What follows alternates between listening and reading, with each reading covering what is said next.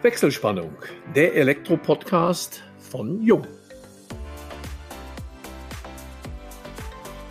Hallo und herzlich willkommen zu unserem heutigen Jung Elektro Podcast, dem wir die Überschrift digitale Marketingkonzepte für das Elektrohandwerk gegeben haben.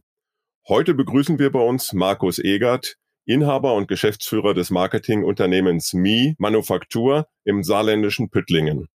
Als ausgebildeter Elektrosanitär und Heizungsinstallateur hat er eine ungewöhnliche berufliche Laufbahn aufzuweisen.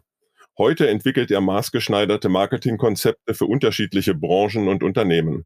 Wir möchten von ihm wissen, welche digitalen Konzepte und Formate er für das Elektrohandwerk am geeignetsten ansieht. Wir, das sind Georg Pape, Leiter Kommunikation und im Vertrieb Inland bei Jung und ich, Elmo Schwandke, über 30 Jahre in der Welt der Elektrotechnik als Journalist unterwegs. Ja, Elmo, vielen Dank.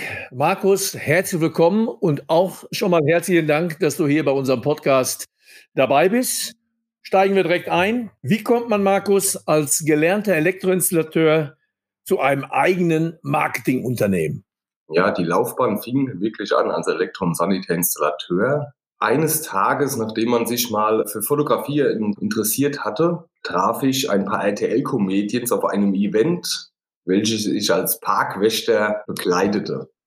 Dort kam ich mit einem lustigen Kompagnon aus der RTL-Comedian-Welt ins Reden und irgendwie bin ich durch ihn dann in die Welt des Marketings eingestiegen und habe dann mit ihm ein paar Konzepte, die seine Zielgruppe anspricht, besprochen. Und so fing das Ganze an. Aber die Elektroinstallation, das war nach wie vor erstmal dein Ausbildungsweg und äh, du hast ja noch einen zweiten Handwerkszweig dann gewählt. Genau, die Elektroinstallation, das war der mein Anfangs. Danach bin ich über Handwerk in der Industrie, Maschinenbau, bin dann Medizintechniker ausgebildet, habe dann nochmal meinen staatlich zertifizierten Techniker gemacht und zugleich in meiner Ausbildung als Elektro hatte ich parallel nach Beendigung noch den Sanitärinstallateur gemacht mit Springerei. Wie kommt man eigentlich dazu, dass man so vielgleisig fährt, was ja auch nicht ganz unproblematisch ist? Sicherlich A vom Ausbildungspensum, aber dann auch von den Perspektiven, weil irgendwann muss man sich ja entscheiden, in welche Richtung es geht in aller Regel. Das ist genauso wie jetzt in der Pandemiezeit. Wer rastet, der rostet. Und ich bin ein wissensbegehrter Mensch. Ich habe letztes Jahr nochmal einen Personal Trainer zum Beispiel gemacht, weil ich einfach Lust dazu hatte, die Ausbildung einen Lizenzierten. Ja, das ist einfach die Lust am Wachsen, am Steigern, weil ich einfach für mich auch für diese Branchen interessiere. Und alles, was mich interessiert, da gehe ich auch nach und werde mich auch weiterbilden. Ich habe sogar jetzt überlegt, Immobilienmakler noch zu werden, also als Ausbildungsbetrieb, weil mich die Branche zusätzlich noch interessiert. Da sind, glaube ich, die Architekten dran schuld, mit denen wir zusammenarbeiten oder für die wir arbeiten. Die haben mich da so sehr gefixt, dass mich das noch mal mehr interessiert hatte auch diese ganze Branche. Aber Architekt werde ich jetzt nicht, das weiß ich. Ja, Markus, also Personal Trainer, ist das jetzt gemeint in der sportlichen Hinsicht oder eben als Coach im Business? In der sportlichen Hinsicht, aber durch meinen Berufsweg konnte ich das gut miteinander kombinieren, weil auch diese Work-Life-Balance war, zumindest mal außerhalb der Pandemiezeit, sehr wichtig. Und auch für Führungskräfte, die ihre Köpfe voll hatten, die brauchten auch einen Ausgleich. Und so hat sich das alles miteinander verbunden und bin hier dann mit Konzepten, die für Business und für Sport im Einklang waren, mit diesen Führungskräften bei vielen Unternehmen dann ins Gespräch gekommen und wir haben da, ja, ich würde mal sagen, für sie persönliche Verbesserungen erzielt. Wenn ich das mal zusammenfassen im Augenblick darf für unsere Zuhörerinnen und Zuhörer, also du bist Elektroinstallateur, SHK-Installateur, hast ein eigenes Marketingunternehmen, bist Personal Trainer und arbeitest in allen Berufen. Wie geht das? Das Marketingunternehmen, sage ich mal, als eigenständiges Unternehmen. Hier ist auch der Bereich wie Manufaktur, Marketing und Coaching. Da läuft das Coaching mit rein. Das war genau diese Schiene als Coach. Einmal vertriebliche Sicht, einmal Workshops, agiles Projektmanagement, aber auch dieses Work-Life-Balance, auch in Form von Coach, Business Coaching. Das läuft viel rein, wo auch die Menschen sportlich natürlich sich etwas ausgleichen. Also dieses läuft in diese Schiene Marketing und Coaching und parallel ist noch der Handwerksbetrieb. So dass man sagen kann, es sind zwei Unternehmen. Mit diesen beschäftige ich mich ausführlich.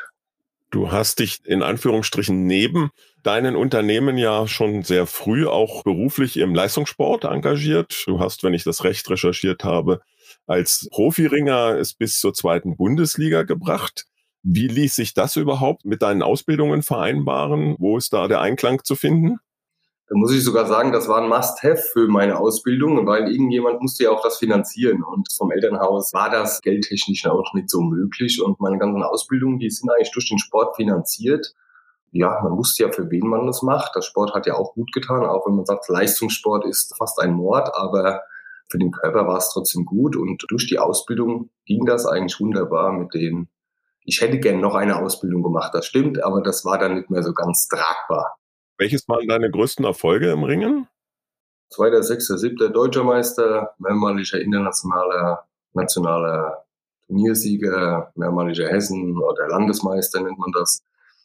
Ich war in der Länderauswahl zwei Jahre, hatte ich gerungen in der Mannschaft noch. Wir waren Meister in der dritten Liga, dann genau fing der Moment an, wo die EM und WM und Olympia gestartet wäre für mich. Aber hier war der Weg oder die Entscheidung zu treffen, gehe ich jetzt beruflich weiter oder gehe ich sportlich weiter.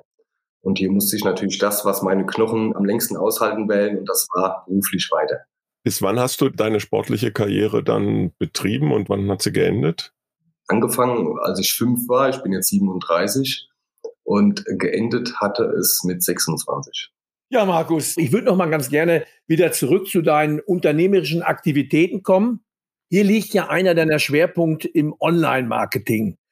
Wenn du dir heute so die Webseiten und die Online-Aktivitäten im Elektrohandwerk anschaust, was verbirgt sich dahinter, beziehungsweise wie würdest du die in der Summe qualitativ bewerten? Also wenn es eine Online-Präsenz im Handwerk besteht, dann ist es meistens noch eine sehr alte Version, die mittlerweile nicht mehr datenschutzkonform ist, nicht mehr ansprechend ist. Man hat eine wie viele Versicherungen, man hat eine und gut. Was wir mitbekommen haben, ist von den ganzen Handwerkern, viele wissen auch nicht, was noch möglich ist, was kostet so etwas. Sie haben natürlich Angst vor vielen Agenturkosten. Datenschutz war ein großes Thema, wo das hier ganz stark jetzt penetriert wurde. Dann haben viele auch ihre Online-Präsenzen geschlossen aus Ängsten, die die Regierung auch gestreut hatte. Es ist auch wichtig, der Datenschutz. Das stimmt aber auch, das ist nicht so ein großes Thema, dass man Angst davor haben müsste. Wir beraten auch in diesem Sinn. Und es müsste auf jeden Fall digital definitiv noch mehr getan werden. Und die äh, Handwerksbranche könnte auch noch sehr viel tun. Also wir haben auch gerade Architekten, auch diese hatten viele von Planköpfen und so weiter, die einfach nicht mehr so ein ganzes CI gesprochen hatten. Und das sah alles nur noch alt aus, muss man einfach sagen. Alt, unmodern. Und man möchte ja auch hier ein moderner Handwerker sein, ein moderner Architekt, moderne Häuser bauen und auch seine Zielgruppe ansprechen. Deswegen wäre hier sehr großes Handlungsbedarf noch möglich. Du sprachst es ja an, Markus, dass gerade die Datenschutzverordnung äh, viele dazu veranlasst hat, sich ganz aus dem Netz zu verabschieden was ja sicherlich nicht der richtige Weg ist, aber es sind ja einige juristische Hürden auch, die zu bedenken sind. Viele haben Angst vor Restriktionen, Schadensersatzforderungen, vor Abmahnen, Kanzleien und alles, was in diesem Zusammenhang ja in der Diskussion ist. Ein Elektrounternehmer aus dem Handwerk, der muss ja definitiv auf vielen Baustellen heute unterwegs sein. Und wenn man gerade das Online-Marketing betrachtet, zählt das sicherlich nicht zu seinen Kernkompetenzen. Gleichzeitig ist es aber im digitalen Zeitalter unverzichtbar, auch Online-Präsenz zu zeigen, auch für einen Elektrofachbetrieb. Wie kann ein Elektromeister aus deiner Sicht aus dieser Zwickmühle herauskommen? Was, was muss er tun? Die Geschäftsführer oder die Inhaber, die haben meistens wenig Zeit. Wir haben dann eigentlich sehr schnell meistens ein Gespräch, eine Stunde dauert das, zwei Stunden, wir kommen im Betrieb vorbei oder es geht digital, das ist auch möglich. Man teilt mit, was man im Haus schon digitalisiert hat, was hier oder noch ansteht an Digitalisierung. Das sind ja meistens auch Prozesse im Haus, die prozesssicherer gemacht werden mussten, auch aus datenschutztechnischen Gründen, aber auch aus dem Handling. Und jetzt gucken wir, was ist noch möglich oder was müsste noch getan werden, um das ein komplettes digitales Prozess zu haben. Und dann beraten wir das natürlich, legen die Kosten zusammen und geben dann wieder unserem Interessenten auch ein Konzept vor, was noch getan werden müsste, natürlich auch einem Kostenpunkt. Und dann sind wir meistens schon wieder im Gespräch, damit es auch umgesetzt, weil wir sind niemanden, der einfach nur schöne Bildchen macht, Hauptsache es sieht gut aus. Wir machen nur das, was auch was bringt, was dem Kunden auch bringt, weil er hat ja irgendwie auch ein Ziel. Das ist vielleicht Leichtigkeit, auch in der Handhabung, in Prozessen, in Abläufen. Er möchte nicht so viele Fragen beantworten mit seiner Buchhaltung. Er möchte online, dass die Kunden direkt was an Informationen haben, damit nicht rund um die Uhr das Telefon vielleicht klingelt. Das spart auch Zeit. Und diese Ziele, die nehmen wir natürlich mit auf und legen so das ganze Konzept zusammen und übermitteln das.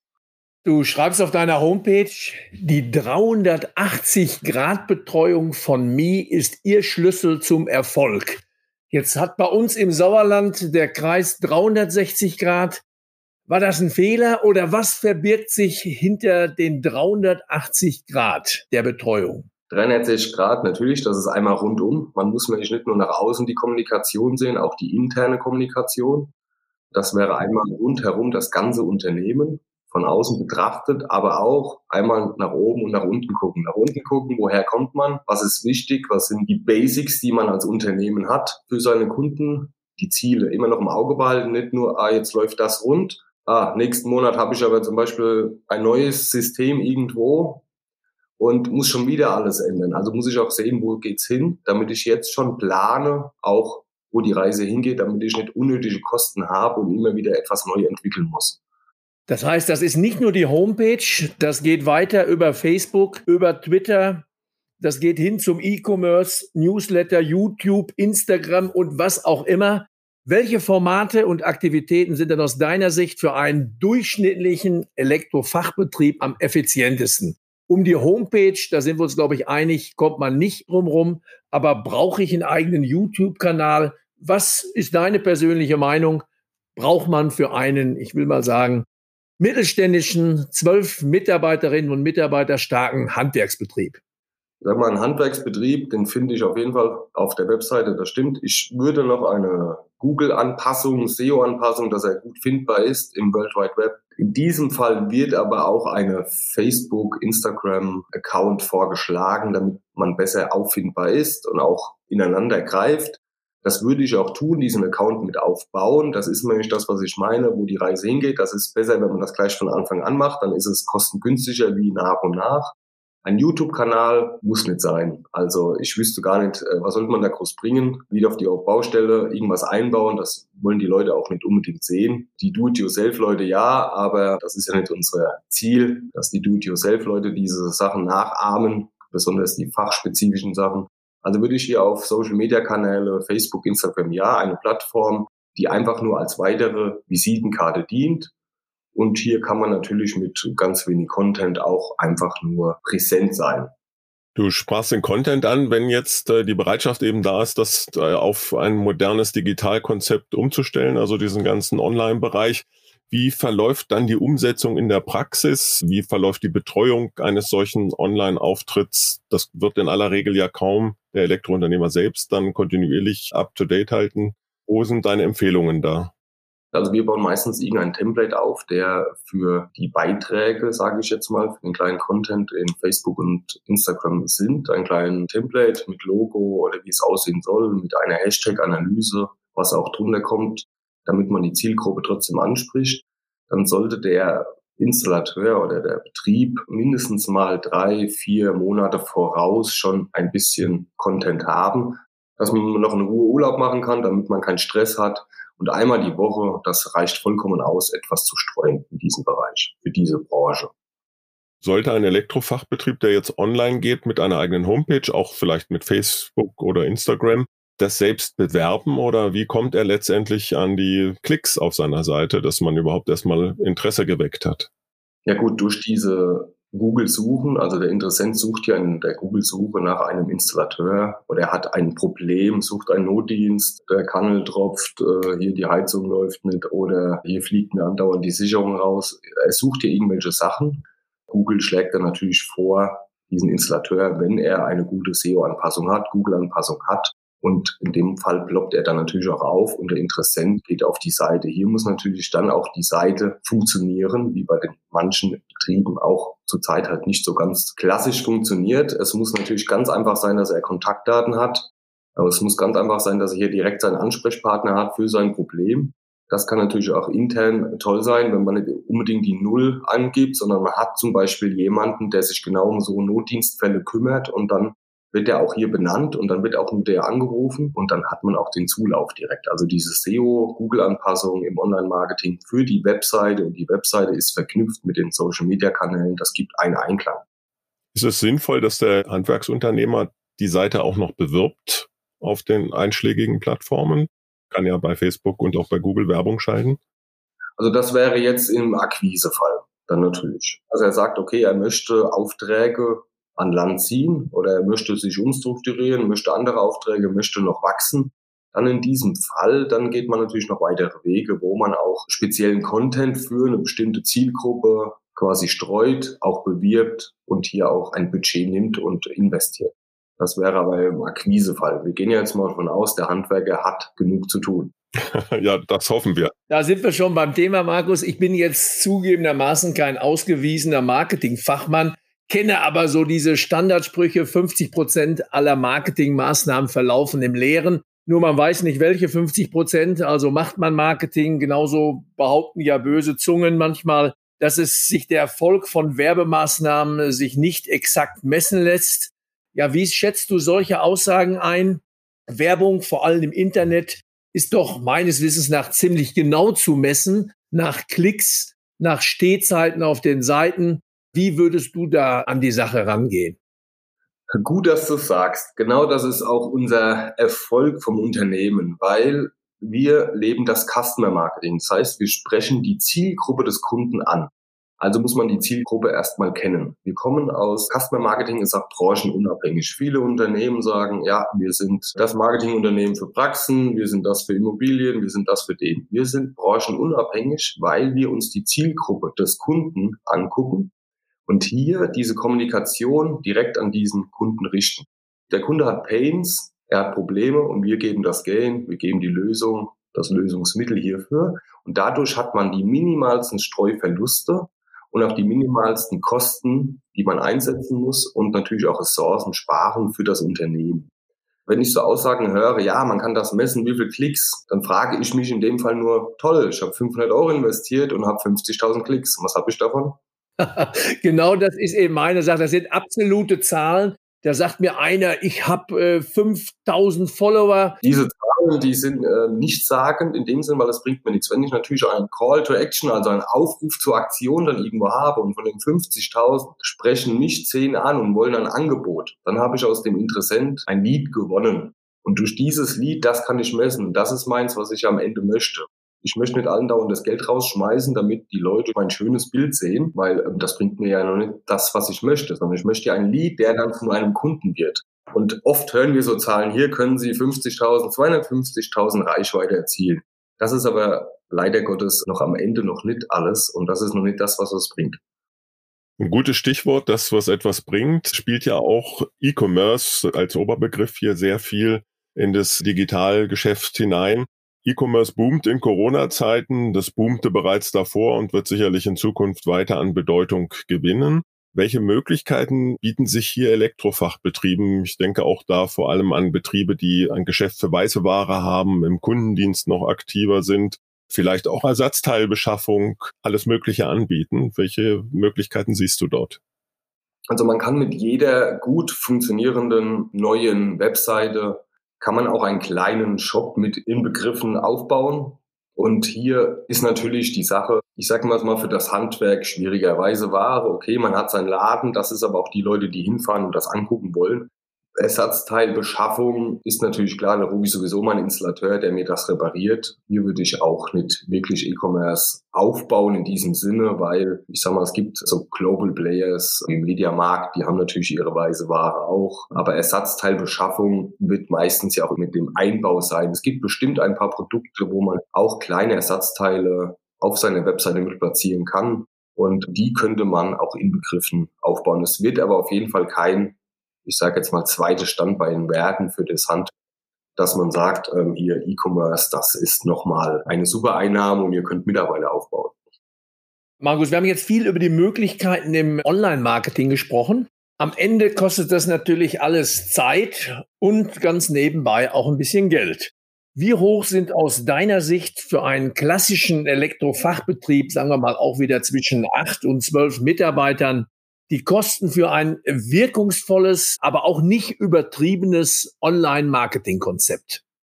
Ja, jetzt ist natürlich so, jetzt mache ich erstmal die Branche. Also mich tun ja bald meine Kollegen in der Branche steinigen, nachdem ich schon sage, dass online die Reichweite, das ist eine nichtssagende Aussage. Jetzt von den Kosten, wir machen alles im Haus. Das ist auch unser Vorteil, deswegen Manufaktur. Andere Agenturen geben viele Sachen ab, weil sie keine Kernkompetenz haben in den Bereichen.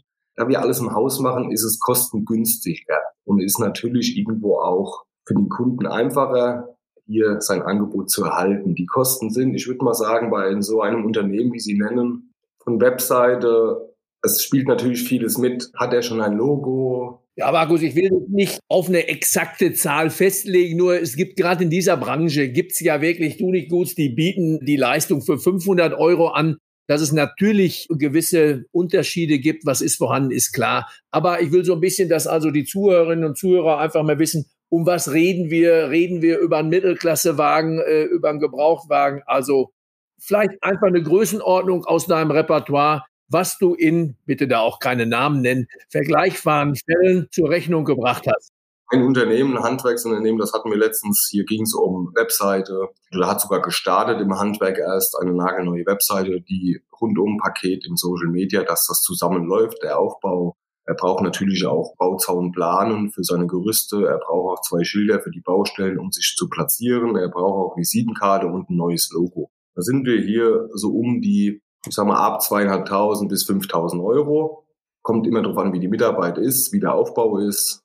Aber sagen wir mal zwischen zwei und viertausend Euro in diesem Bereich. Also das ist ja nicht nur einmal Fire and Forget, sondern das kann ja dann im Laufe der Zeit optimiert werden, erweitert werden und das wäre dann durch euch auch praktizierbar? Wir haben sogar zu den Zeiten der Corona haben wir sogar noch in dem Sinn sogar dieses Angebot, wo wir sagen, ihr könnt ein Rundumpaket haben. Wir bauen euch das auch auf mit euch zusammen, damit ihr auch den Erfolg so genießen könnt. Wir machen das Ganze auf sechs Monats Teilbeträge. Das haben wir in dem Fall sogar angeboten und kommt eigentlich auch ganz gut an, wird auch genutzt sogar zu der Zeit. Und hier werden sogar dann die Kosten einfach auf sechs Monate verteilt ein Handwerksbetrieb, der jetzt Durchschnittswerte hat bei den Angeboten. Was sollte so als Budget bereitstehen, damit das äh, Ganze auch Wirkung zeigt? Gut, Wirkung zeigt, das Ganze ist dann, ich sage jetzt mal, wirklich einmal aufgebaut und fertig erstmal. Wenn er natürlich jetzt hier noch in die Akquise etwas gehen will oder in die Präsenz noch weiter rausgehen will, dann kann er das, ich sage mal, ab 100 Euro bis natürlich Ultimo an Budget bereitstellen. Aber ich so ab 100 Euro im Monat, das ist schon okay. Da wäre der Start, sag ich mal. Also er hat eine Einstiegsinvestition, das gilt jetzt mal Agentur, Manufaktur übergreifend für alle, wo er einsteigt und etwas bezahlt und dann geht das so ab 100 Euro Monatskosten, mal abgesehen von Provider und was da an Technik noch dahinter dann erforderlich ist, geht das aus deiner Sicht dann los, ja? So würde ich das sagen, ja. Okay, Markus, ich möchte zum Ende unseres Podcasts nochmal auf deine Biografie zurückkommen. Der Sport hat ja nicht nur deine Ausbildung mitfinanziert, sondern ja doch einen sehr großen Stellenwert in deinem Leben eingenommen. Welche Rolle spielt er heute für dich? Alles, was aussichtslos erscheint, ist für mich eine Herausforderung. Und ich möchte auch gefordert werden. Und so war es auch beim Sport immer. Und das ist, glaube ich, eine Grundmotivation, die mir der Sport gegeben hat. Und die lebe ich auch jeden Tag. Also die lebe ich auch an schlechten Tagen, stehe ich motiviert auf, bin der Erste, wo wach ist, der Erste, der im Büro ist. Und versuche auch immer wieder unsere Kunden, die meistens mit Problemen oder auch mit Demut quasi zu uns kommen, hier motiviert zu helfen. Und der Sport hat mir definitiv diese Motivationswille und diese Motivationszeigen immer wieder ermittelt. Also nie aufzugeben, immer wieder aufzustehen. Und selbst wenn jetzt die Welt sich so schnell dreht in der digitalen Welt, ähm, wir haben da eine sehr große Kundin, die digital absolut kein Know-how hatte und die musste jetzt von einem Direktvertrieb zu Zoom kommen, zu einem Meeting immer wieder. Sie musste jetzt ihre Kunden über Zoom begeistern. Und das war natürlich eine wunderbare Herausforderung für mich, weil ich musste ihr von A bis Z alles zeigen. Ich musste sie täglich motivieren, die Ängste nehmen vor jedem Meeting. Und das hat mir der Sport definitiv gezeigt, die Angst zu haben vor jedem Gegner und auch in dieser Zeit. Ja, Markus, hätte ich noch mal eine Frage. Du kommst ja aus dem professionellen Ringen. Das sagt mir jetzt relativ wenig, aber war es da äußerst erfolgreich? Gibt es denn beim Ringen auch eine Möglichkeit? Ich will mal sagen, beim Fußball spielt man in der alten Herren bis 40, 50, teilweise 60. Dann kneift's in der Leiste. Wie ist das beim Ringen? Gibt's da auch was jenseits des professionellen Ringens, dass man so mit ja 40, 50 sich noch zum Ringen trifft, wie zum Tennis oder zum Fahrradfahren? Oder ist das irgendwann wirklich vorbei? Es gibt eins, zwei, drei ältere Herren, die sind noch immer noch in der Bundesliga. Hut ab, sobald die einen Tag Pause machen, ist wahrscheinlich alles rum. Also ich muss mal sagen, es wird mit 35 wird's aufhören, auf der Ebene zu spielen. Das ist zu spät. Danach würde ich sagen, das einzige Ring, was man dann noch hat, ist mit seiner Frau den Kampf jeden Tag. Aber sonst gibt's jenseits keine alten Herren in dem Sinn. Man kann seine Erfahrungen noch an Jugendlichen weitergeben. Oder man hat Kinder wie ich, die ringen ich habe drei Kids und das langt dann auch aus. Es kribbelt zwar immer wieder in den Fingern, jedes Mal, wenn man an der Matte steht, man würde am liebsten gerne da hingehen und draufgehen, aber es gibt da leider nichts. Also keine alte Herrenliga in dem Sinn. Das Ringen gehört ja zu den klassischen olympischen Disziplinen und du weißt ja vermutlich, dass man diskutiert hat, ob man das Ringen aus, als olympische Disziplin streicht. Wenn du solche Diskussionen hörst, welche Gedanken gehen dir da durch den Kopf?